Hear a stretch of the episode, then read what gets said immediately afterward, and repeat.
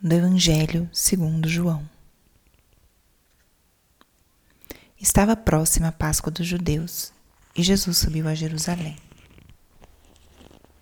No templo encontrou os vendedores de bois, ovelhas e pombas e os cambistas que estavam aí sentados. Fez então um chicote de cordas e expulsou todos do templo, junto com as ovelhas e os bois. Espalhou as moedas e derrubou as mesas dos cambistas e disse aos que vendiam pombas: Tirai isto daqui. Não façais da casa de meu pai uma casa de comércio. Seus discípulos lembraram-se mais tarde que a Escritura diz: O zelo por tua casa me consumirá.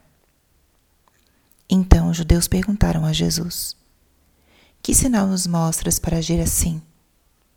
Ele respondeu: Destruí esse templo e em três dias o levantarei. Os judeus disseram: 46 anos foram precisos para a construção desse santuário e tu o levantarás em três dias? Mas Jesus estava falando do templo do seu corpo. Quando Jesus ressuscitou, os discípulos lembraram-se do que ele tinha dito e acreditaram na Escritura e na palavra dele. Palavra da salvação. Espírito Santo, alma da minha alma, ilumina minha mente, abre meu coração com o teu amor, para que eu possa acolher a palavra de hoje e fazer dela vida na minha vida.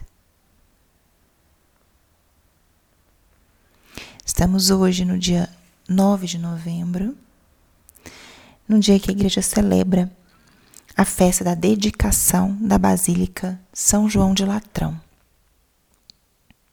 uma festa litúrgica talvez pouco conhecida, não é a festa de um santo, mas a festa da dedicação de uma igreja. E por que que essa a dedicação dessa igreja é tão importante a ponto de se tornar uma festa litúrgica celebrada até os dias de hoje, ano 2021?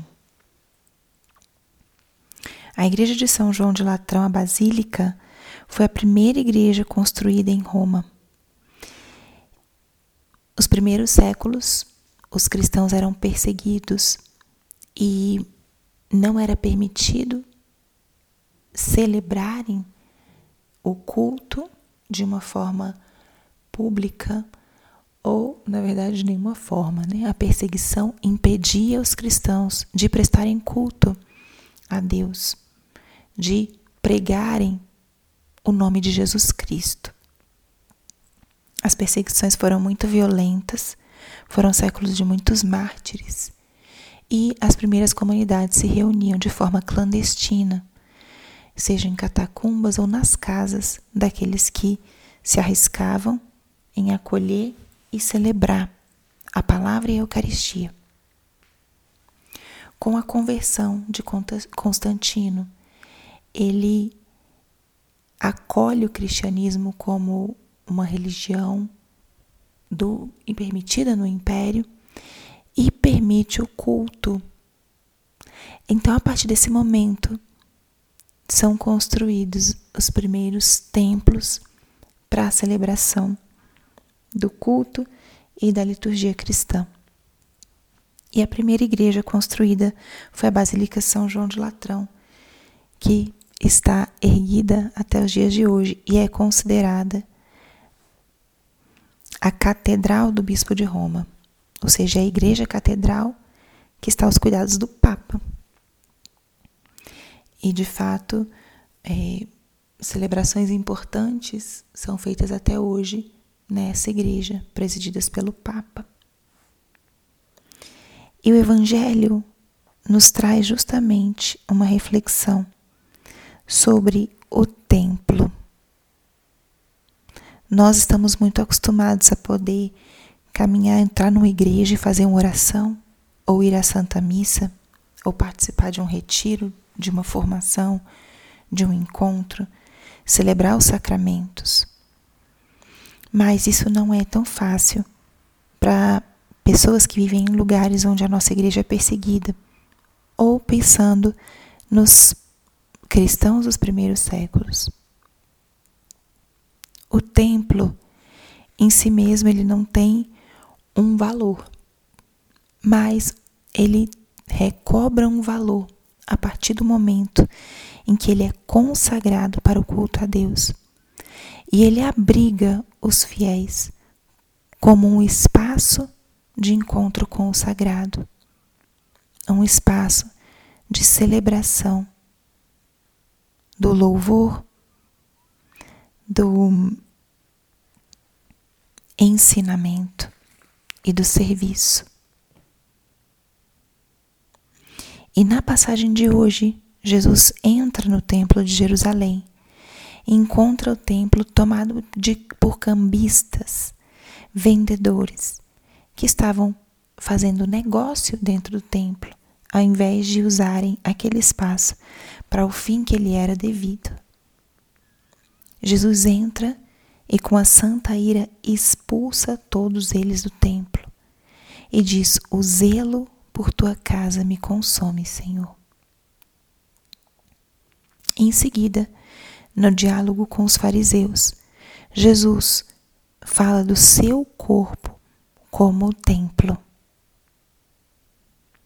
Essas duas realidades que hoje iluminam a nossa própria vida e iluminam essa celebração que a gente está é, festejando hoje.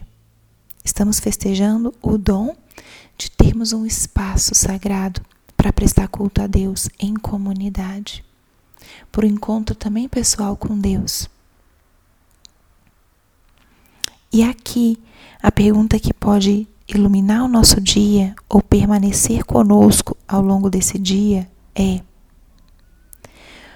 eu valorizo o fato de ter um espaço para o encontro com meu Senhor?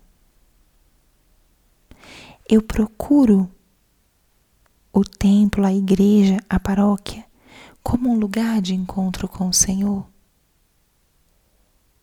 Como eu posso valorizar o fato de poder me encontrar com Cristo num lugar geralmente cuidado, preservado, aberto para esse encontro? Ali encontramos a presença viva de Jesus na Eucaristia podemos participar da Santa Missa. Eu valorizo isso. Eu cuido desse templo. Contribuo para o cuidado desse templo. Em seguida, a outra pergunta: Como está o templo da minha alma para acolher também a Deus? Deus que habita e quer habitar no nosso coração. Deus que preenche a nossa alma e quer encontrar nossa alma preparada. Como está o templo do meu coração? O templo do meu corpo? Está cuidado, preparado? o templo do meu corpo está pronto. É um lugar onde Deus pode habitar. O que, que eu preciso expulsar desse templo, como Jesus expulsou os vendedores? Que coisas estão ocupando um espaço que deveria ser de Deus? E hoje pode ser um dia também de nos unirmos em oração por aqueles cristãos que estão em lugares de perseguição, que não têm a mesma liberdade que nós temos para prestar culto a Deus. Tantos lugares onde os cristãos hoje, em 2021, precisam se reunir de forma escondida, oculta, em casas de famílias, em espaços de trabalho, prontos sempre para fingir que não estão celebrando uma missa ou não estão em um momento de oração. Quantos deles desejariam poder passar por uma igreja, encontrá-la aberta e poder entrar para fazer uma simples visita eucarística? Levemos essa reflexão para o nosso dia. aproveitar a graça de termos lugar de encontro com Deus, cuidar da nossa alma, do nosso corpo, como nosso templo que abriga a presença do Senhor. E hoje também que seja um dia de rezar pelos cristãos perseguidos, para que eles perseverem na fé e que façam da própria comunidade, das suas famílias, um grande templo, um grande lugar de encontro e de irradiação do amor de Deus. Glória ao Pai, ao Filho e ao Espírito Santo, como era no princípio, agora e sempre.